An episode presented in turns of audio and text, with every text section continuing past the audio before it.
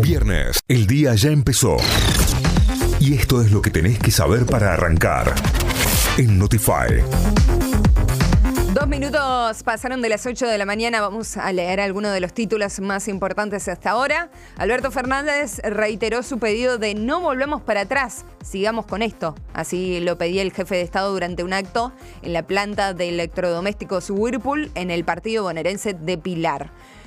Por otro lado, tenemos a Sergio Massa, que encabezó un acto con tono de campaña junto a Claudio Chiquitapia, presidente de la AFA en la ciudad de Escobar, donde afirmó que nos la bancamos y vamos a sacar adelante a la Argentina. Javier Milei, candidato a la presidencia por la libertad, eh, avanza. De esta manera criticó a Horacio Rodríguez Larreta y descartó la posibilidad de sellar un acuerdo con parte de Juntos por el Cambio, argumentando que ya es tarde para eso y que sería una traición a la gente que trabaja con él.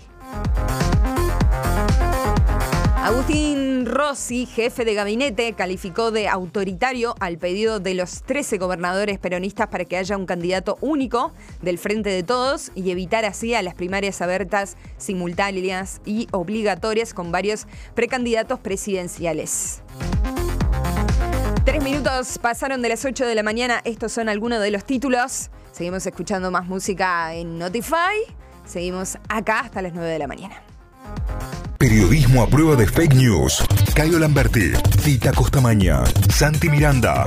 Notify. Las distintas miradas de la actualidad para que saques tus propias conclusiones.